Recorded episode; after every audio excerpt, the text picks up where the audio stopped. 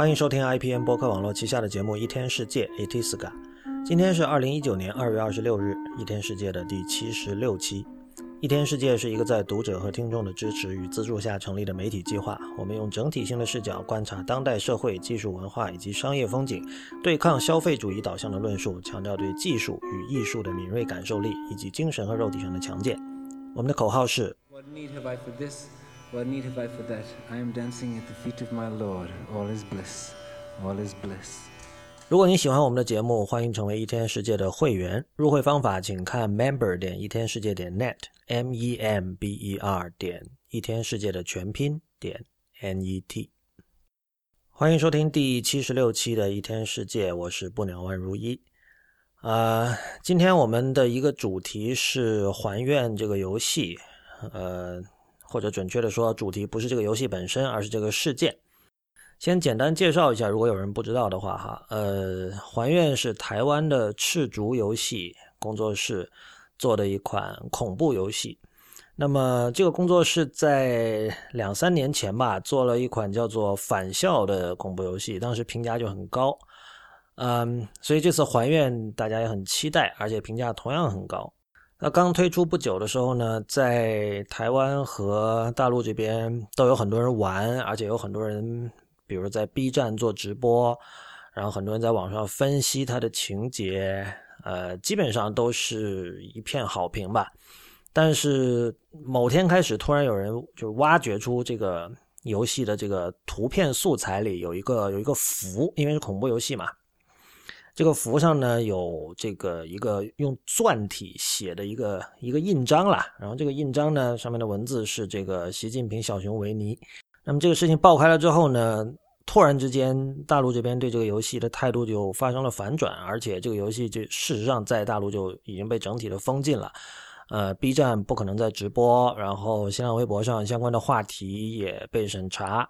然后和这个游戏相关的帮他们做分销的两家公司呢，也都迅速的撇清了姿态，说以后不再和这个赤足游戏工作室合作。这就是整个事件大概的来龙去脉。那当然了，作为这个事后的结果，很多人现在就很担心 Steam，就是这个因为还原是在 Steam 这个游戏分发平台上分发的，那么很多人就担心 Steam 在中国会被封。啊，也有很多人认为这个对于这个国内的游戏产业是雪上加霜了，因为这个我们知道之前游戏是需要各种各样的许可证了嘛，已经，然后这各种审核也变得比以前更加的严厉，这里就不细说了。但是对于游戏行业，显然这个事件是负面作用是比较大的。会，我们今天想讲的是别的事情，跟跟这个事件有关哈，但不是讲这个游戏本身，嗯。这个事件出来之后，当然在周究会馆和各种地方有各种各样的讨论。然后我就看到了台湾有一位朋友发了一张照片，是前两天台湾版的《苹果日报》的头版啊，台湾版用头版报道了这件事情。我看香港似乎香港版的《苹果日报》似乎没有哈。然后他把那个头版拍了照片，呃，发在了这个 Twitter 上，嗯。我希望如果有人没看到，因为我之前用一天世界的 Twitter 转转过，如果有人没看的话，一定要先去看，因为接下来等会儿我们会分析这个头版上的很多元素。如果你先看了之后，会听得轻松一点。所以没看的话，可以停下来去看。你只要在本期节目的相关链接里，你可以找到这张图片的链接。我当时转这张图片之后呢，我当时说我是这么写的哈，我说有三个感受，第一个感受是目前还没有任何的新闻网站或者 App。它的排版能做到这么好。第二个感受是，无论网上讨论的多么热烈，然后你如果是在每天你上班或者通勤，你你途经的这种线下场所，见到这样一份报纸出现在街边，你的感受是完全不一样的。然后我第三个感受就是，一定会有人出来强调那不是楷体，因为这个上面有一个乌龙啊，就是。他他用那个宋体字把那个那个符里面的文字重现了一遍，因为怕有人看不懂嘛。但是他这个图片说明写的是楷体，这是一个小错了。然后有人就回复我说：“ 他说这个排版好在哪里？说苹果日报的排版不一一向都是这样吗？”呃，我说没错，一向都是这样。而苹果日报的排版，我认为一向都是很好的。我觉得这件事情是值得说明的，但是在评论里可能嗯。并没有足够的空间，所以我承诺这位朋友在播客里讲。现在我们就把这个图片打开，然后我们一条一条的说哈。首先哈，如果我们放在这个数字排版，数字排版指的就是 App 的设计，还有这个网站的设计。这里说的当然不是这种，主要不是功能性的，而是一种对内容的再现。就可能主要不是说能够让用户进行什么样的交互，而是说我能让用户看到什么样的东西。那么在数字排版的语境里说呢，这个算是一个所谓的复杂版式。呃，而且这个是很多时候被称之为所谓的 fixed layout，就是它是个固定版式，它不是像网页那样一直往下滚的，它是上下左右都有边界的，而且它同时是个 rich layout，因为它的元素很多很复杂，各种元素还交叠在一起。但是我们要知道哈，这个是在数字排版领域，在数字排版的语境里我们会这么说，放在纸媒，无论是杂志和报纸，这就是一个普通的 layout。正如那位朋友所说，苹果日报。排版一直是这样，而不只是苹果日报，我们会看到很多国内国外的各种报纸的头版都会是以这种呃就数字排版而言相对复杂的版式出现在我们的面前。那么我们来看一下这个头版关于这个还原游戏事件，它的大标题最大的字的上面有一个媒体，眉毛的眉就是上面的小标题，放在下面一般叫副标题嘛，放在上面有时候叫媒体。这个媒体写的是台制最夯电玩，符咒敲碎玻璃心。那个“夯”字我不知道在台湾是不是应该这么读啊？就是上面一个大，下面一个力。我一直本来我以为是最棒电玩，反正它意思肯定是最棒吧，应该。呃，但是我查了一下，这个字好像只有“夯”和“笨”两个读音，所以这里我读最夯。如果读错了，请大家纠正。所以这是媒体，台湾最台制最夯电玩，符咒敲碎玻璃心。然后下面大标题最大最粗的字，很简单，就是一共只有六个字，两个字的主语，一个字的谓语，加上三个字的宾语，然后这个宾语还标成了红色，这很容易，这这个没有什么可讲的。在大标题的后面还跟了一句，就是“中国封杀”四个字，在中国封杀这四个字的背后呢，还有设计师做了一小块这个。爆开的血迹的图案，用来代表封杀啊！这里到此为止没有任何稀奇的哈，就是大家都很熟悉。那当然这个效果也很好了，但是单单是这一部分这个标题部分的处理，其实已经不是新闻网站或者 App 能够做到的了。首先，可能没有那么粗的字体，除非你做成图片；其次，就是字体的排布并没有那么大的弹性。呃，但是和这些技术问题相比，我觉得更重要的是，还是强调大家一定要去看这个头版的头版的图片啊，不然听起来会比较费力的。中国封杀那四个字，它用了斜体，为什么这一点重要？我们稍后会说。像我们继续先来把这个头版的其他部分介绍一下。标题的上面是大概可以分为三部分哈，呃，位于视觉中心的是还原这个游戏里面的截图。呃，截图的右边是中国主席习近平的全身侧面实拍照片。呃，截图的主左边呢，有一块被称之为在在排版里面称之为 call out 的元素，就是从那个截图里拉了一个箭头出来，然后放大说明图中的某个细节。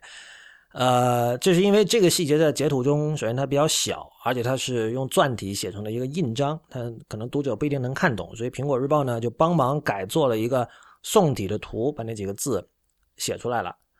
呃，在习近平的照片和游戏的截图之间呢，设计师做了一个撕纸的效果，就好像就是那两张图之间好像是一张纸被撕成了两半那样。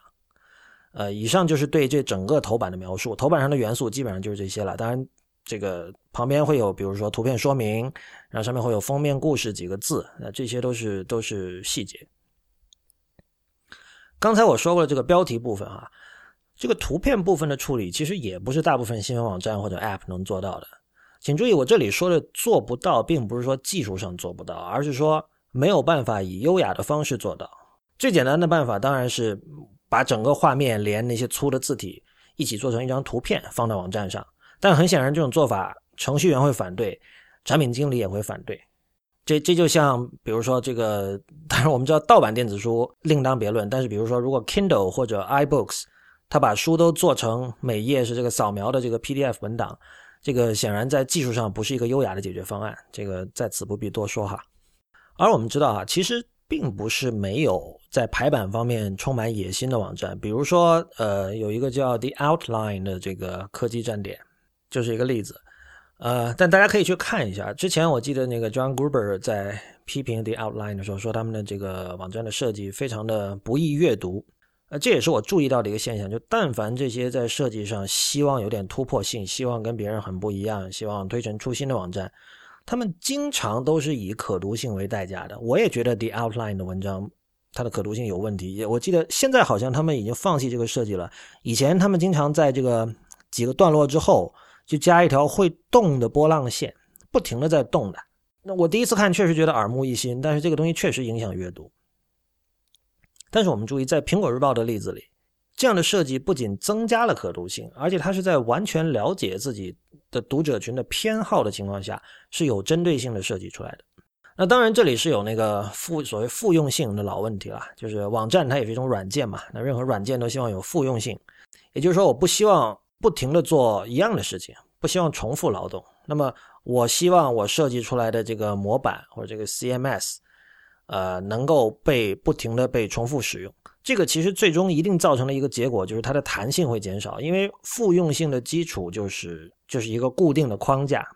而在纸媒，无论是杂志和报纸封面和头版这些地方的设计，基本上很大程度上都是一次性的，就是我根据今天的头版的内容来设计。那么，我基本上我每次都可以选择特定的字体、特定的版式、特定的设计。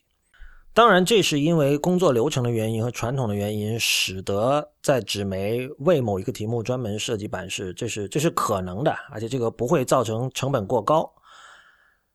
但是这里我想先，我想回头说那四个斜体字啊，刚才说了中国风沙用的斜体字，我首先想到的是，如果在网站或者 App 里去用，想用斜体字。很可能会有人出来反对，说汉字是没有斜体的。这个说法，我相信大家在网上应该都有注意到。呃，这不是一个技术问题，也不不单纯是一个审美问题，而是两和两者都相关的一个问题。就是我们知道，反对中文斜体的人的理由，其实是目前为止我们看到的中文斜体，完全是在西文字体设计和字体设计技术的框架下，粗暴的将汉字倾斜。本质上，我认为哈，我认为反对中文斜体的人，他们反对的未必是斜体本身，未必他们就是说中文就不该斜体，而是反对没有好好做的斜体，简单粗暴的斜体。但是呢，这种意识会随着各类相关专家写的文章，还有线上的讨论扩散开来，最终让在数字设计做设计的人们形成一个意识，就是中文要是做成斜体是不专业的表现。那很显然，在纸媒是没有这种包袱的。我们看到纸媒是经常用斜体的。呃，我不是说数字世界的设计师这么做是错的，因为事实上现在就是没有好的优雅的中文斜体方案。那如果说每次我要做一个专题，我要用三四个斜体字，我都把它做成一个图片搭上去，这个显然也是一个非常非常非常 hacky、非常山寨的一种做法。但是。我们没有能够自由的在数字排版中对汉字进行各种各样的处理，这仍然是一种遗憾。这种遗憾有技术上的原因，但是也有审美认知方面的原因，而后者其实就是一种自我审查。斜体在这个例子里应用到了这个标题里，它其实就是一种美术字。呃，当然，美术字又是如今很容易被嘲笑的一个概念哈。由于我们知道简单粗暴的将汉字去斜体化，确实是不好的。加上现在技术的支持又不够完善，我们就选择了放弃在过去的平面设计里常用的行之有效的某些手法。那这里一定有人要跳出来说，网页和 App 的设计不是平面设计。但事实上，我要说，现在公认最优秀的网页和 App 设计，很多时候它只是平面设计中勉强及格的作品。网页和 App 设计确实不能完全和平面设计划等号，但是它不是平面设计的那个层面，是很容易理解的。平面设计没有交互，对吧？但是当我们的手不去操作光标、不点屏幕的时候，我们通过眼睛看到的东西，它和平面设计是没有区别的。在这个意义上，网页和 App 设计完全是在延续和发展平面设计的语法。当然，事实上它并没有发展什么东西。这就是为什么我觉得苹果日报的排版好的原因。这里有一种 B 级片的趣味。那种苹果日报闻名天下的新山昏下三路路线，只有通过这种排版才能够有效传达。这里有一个类似的例子，也是苹果日报做的。他们有一个叫“苹果动新闻”的产品，大家可以去 YouTube 上搜“苹果动新闻”就可以看到。简单说，他们就是通过动画的方式来表现各种时事和新闻。呃，我注意到的是，它的这个字幕的字号都非常的大。然后我自己去揣测这个背后的决策过程哈，我想象的是，呃。他们这其实本质上是一种 accessibility 上的考量，就是说，可能决策者自己年纪比较大啊，可能黎智英就苹果日报老板本人，他想看这个东西，然后他觉得，哎呀，字太小看不清楚啊，然后他想，哇，我很多朋友好像现在视力都不太行了，我不知道是不是这么考虑的，但是很显然，我们可以把这种字号特大的字幕当成一种 accessibility 的设计，就是就是台湾叫网页亲和力，这边叫什么无障碍嘛，对吧？就是让视力呃不均等的人，视力比较弱的人和视力正常的人都可以很好的看到他想传达的内容，对吧？这个这个是现在设计领域的政治正确啊，这是一种甚至可以把“政治”两个字去掉，这是一种正确的做法。但是放在苹果日报的语境下，它就产生了一种 B 级片的趣味，就是像七十年代的 exploitation film。最典型的，比如说 Russ Meyer 这位导演，就是他的。电影里一定是有大量这个大胸部女人，然后这些女人都非常的凶悍，非常能打，一般男人都打不过她们。就是他，他是所谓 exploitation film 嘛，就剥削电影，就是他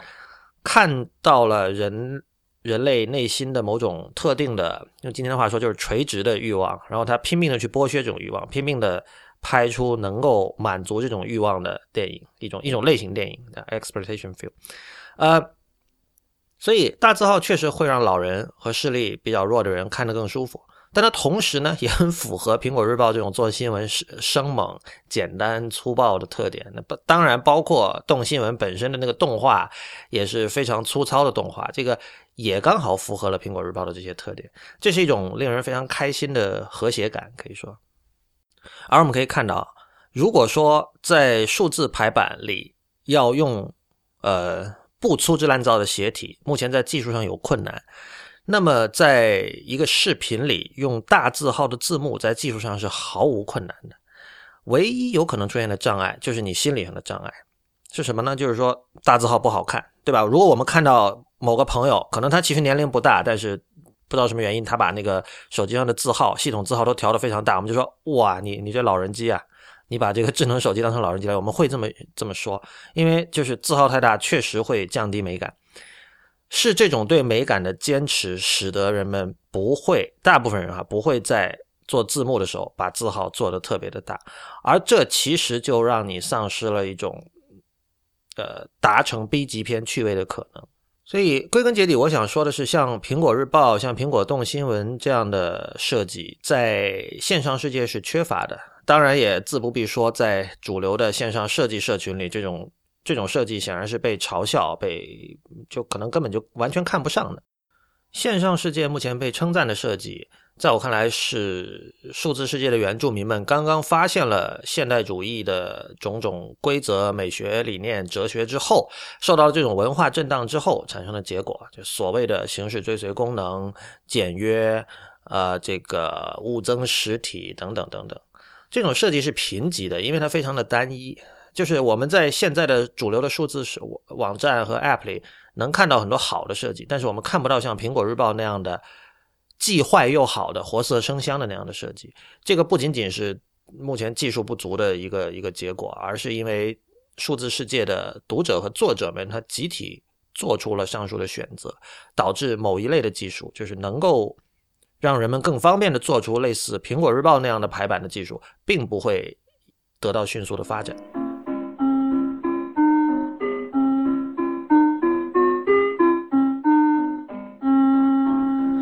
您现在正在收听的是 IPN 旗下的一天世界 Itiska，今天是一天世界的第七十六期，我是不鸟万如一。在第七十三期的一天世界里，我提到了迷信的问题。呃，后来我也在社交网站上讲，我说这个没有迷信就不会有像返校和还愿这样的游戏。呃，这句话在网上被一些人质疑哈，但是我想说明的是，这个我这里讲的并不是一个直接的因果关系，而是说这个所谓的这里的迷信当然是打引号的哈，它指的是各种被现在被称为玄学的，呃，不可验证的，很多般很多时候是诉诸于情感而非理性的各种各样的东西，包括比如算命、风水、术数，呃，很多人眼中的中医等等等等。我想，如果没有玄学的框架、玄学的环境，我们是很难想象出返校和还愿这样的游戏里面的那样的世界的。呃，有人在社交网络上跟我讲说，哦，他讲的是灵魂。这个其实灵魂很显然，灵魂就是玄学的领域了。呃，中国虽然号称是无神论国家哈，但是我们都知道，其实民间信仰在很多地方仍然是很很繁盛的。比如说像泉州啊等等。前两年著名的记者 Ian Johnson，他有个中文名字叫张燕哈，他写了一本叫《The Souls of China》的书，就是讲这个中国可能是暗藏于水下的这个宗教信仰。呃，推荐大家去看一下这本书。然后，知乎上有一位叫显隐的朋友，他回复我关于那个迷信的说法，他说：“纯文化远观还好，真的吃土而不去看病的迷信要不得。”我觉得这句话有很多可圈可点之处，因为这个我们知道，本节目的听众最熟悉的，可能哈最熟悉的一位吃土而不去看病的人就是乔布斯。呃，我经常看到有人把这个称称之为是乔布斯一生最大的黑点，这个我我是非常存疑的哈。呃，但是像显影说的这个纯文化远观这个问题，我觉得我就是这样一个人，就是我并没有具体的宗教信仰，我们家从小到大也没有相关的习俗和实践，但是我现在却在节目里主张迷信啊，主张玄学。呃，在显影看来，这就叫还好。就是这是一种类似于父母对子女说这个什么什么事情，你当兴趣没关系，不要当成为生的手段。这个话是很类似的，就是在他看来，就是我是在进行纯文化远观，我没有投入进去实践。那么，嗯，没事儿，你这是小打小闹，不会伤害到你，有这样一种一种情绪在里面。但我并不觉得这有什么还好的，我觉得，呃，这甚至有点虚伪。就是如果你主张，呃。打引号的迷信是一种值得进行的实践，而你自己又不去实践的话，这这似乎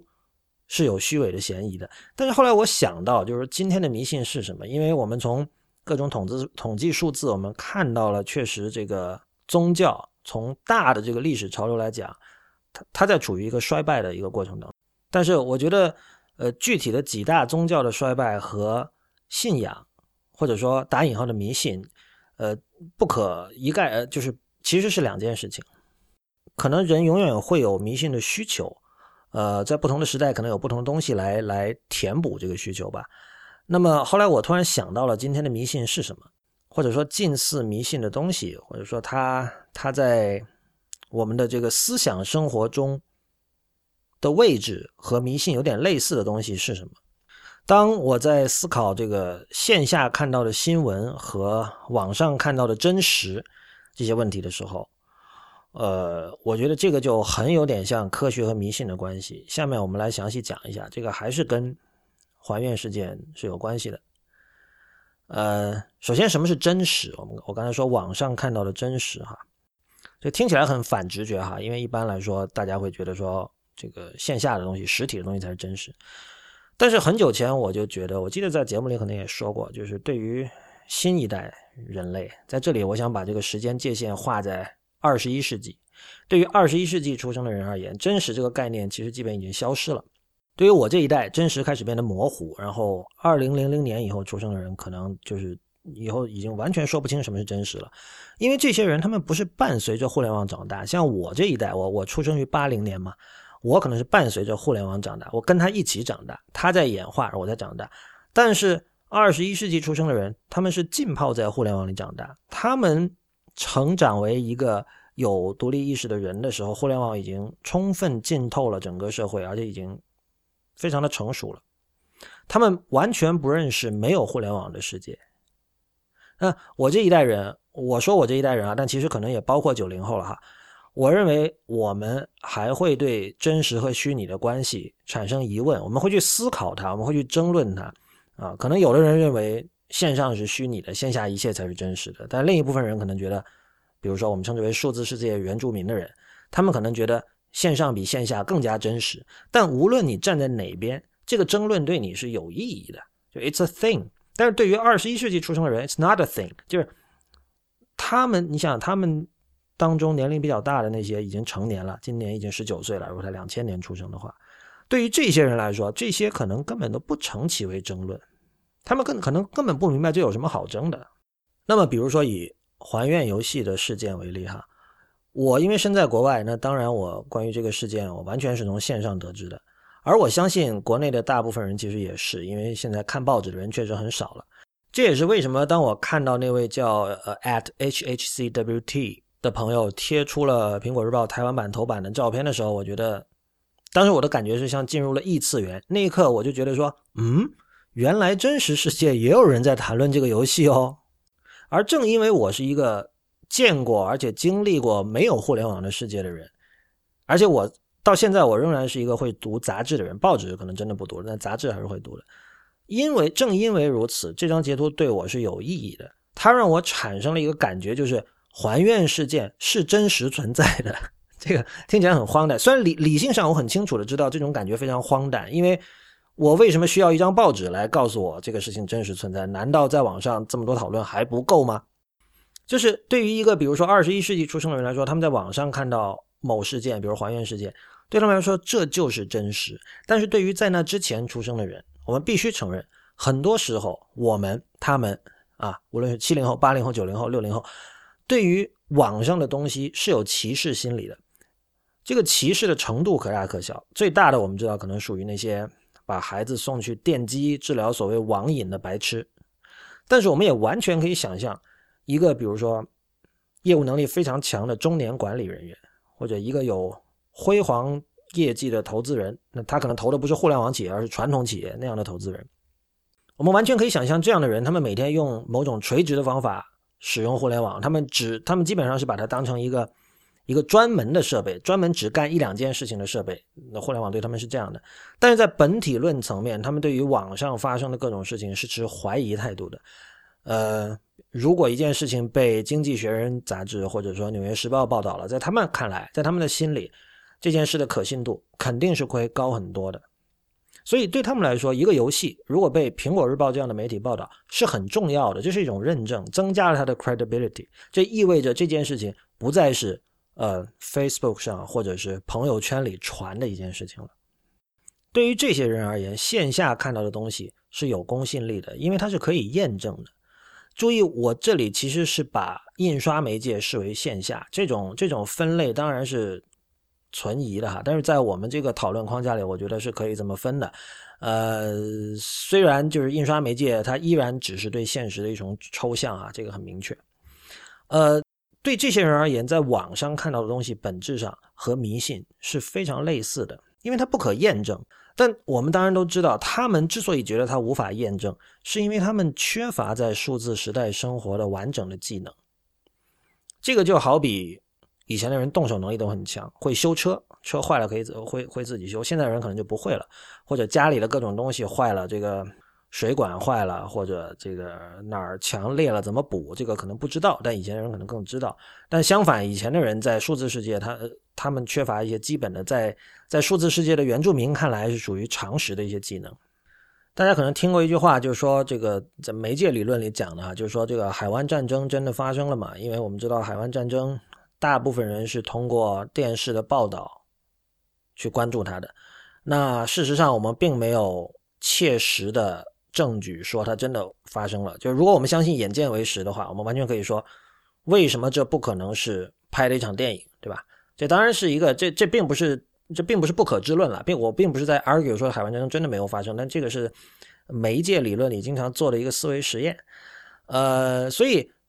这个思维实验告诉我们的是，就是从本质上说，我们普通人在比如杂志时代、报纸时代，我们并没有办法去验证杂志和报纸上说的都是真的。但是，经过了一段时间之后，随着各种媒介媒体的发展，我们会知道如何选择相信某些媒体，而不相信另外一些媒体。在数字时代其实也是一样的，但我只能说，呃，对于可能年龄稍大的人来说，他们并没有掌握去辨析数字时代各种媒体的。credibility 的这种程度上的差别，他们还没有掌握这种能力。而对于二十一世纪出生的人来说，可能就要反过来了。比如说，他在 Twitter 看到有人发了《苹果日报》头版的照片，那么他首先会想啊，这份这份报纸真的存在吗？可能他听长辈说过，以前曾经有一种东西叫报纸，但是他从小到大他们都没有看过报纸。那么他就会想说，OK，那我不怀疑这位朋友，我并不认为这张照片是伪造的，但是这份报纸就算存在，它和我的关系是什么？它和这件事情的关系是什么？首先，这个人他从来没有怀疑过线上的东西有可能是假的。在这种情况下，他看到这份报纸，他会产生什么样的感受呢？我很难想象一个从小到大没有看过报纸的人，会像我一样看到这份报纸头版的照片，会觉得说：“哦，这件事情的可信度增加了。”这个是不太可能的。